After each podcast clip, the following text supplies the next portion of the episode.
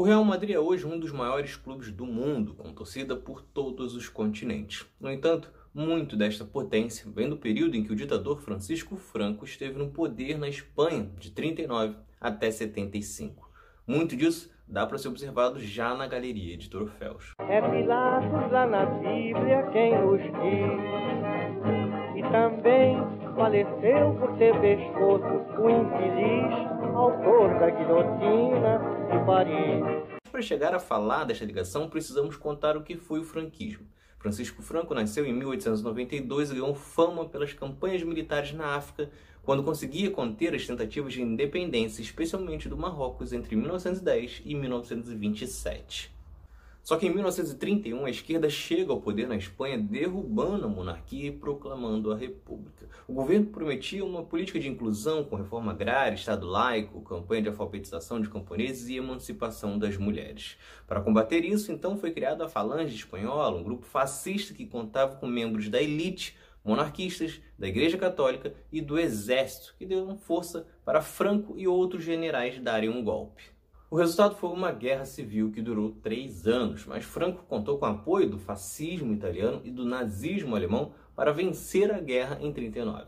Só que, diferentemente de Hitler e Mussolini, que caíram na Segunda Guerra Mundial, Franco se manteve no poder. A ditadura na Espanha, que foi conhecida como franquismo, durou até 1975, ano da morte de Franco. Foi um período com um regime extremamente autoritário em que as liberdades individuais e os direitos civis foram limitados e violados.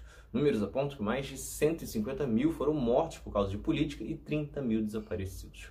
Com a morte de Franco, o sucessor foi Juan Carlos, que havia sido nomeado pelo ditador seguindo a lei de sucessão, pois Juan Carlos era neto do antigo rei Alfonso. Ele assume e lidera um processo de transição para a democracia dentro de uma monarquia parlamentarista.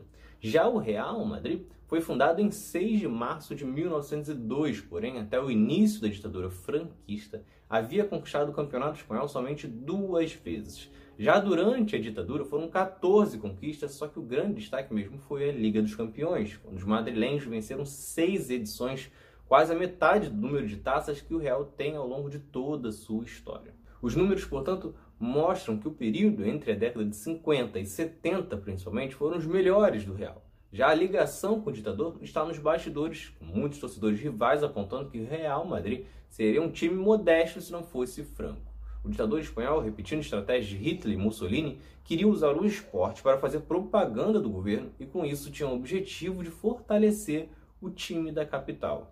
E no meio disso surge a estranha contratação de Di Stefano. O jogador estava acertando a ida para o Barcelona, que havia negociado com o River Plate. Porém, o Milionários também argumentava que era dono dos direitos do atleta e o vendeu para o Real Madrid.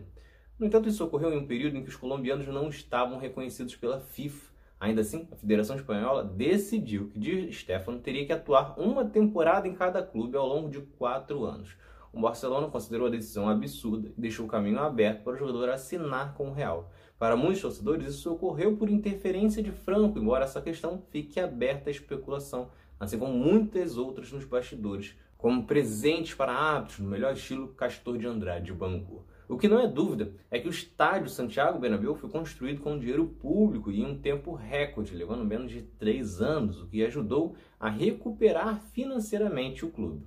Santiago Bernabéu era o presidente do Real Madrid na época e havia sido da tropa de Franco.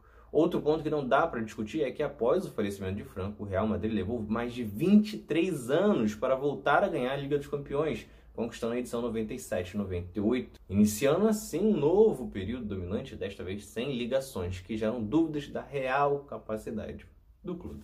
Se vocês gostaram, curtam, se inscrevam para não perder nenhum episódio do outro lado da história.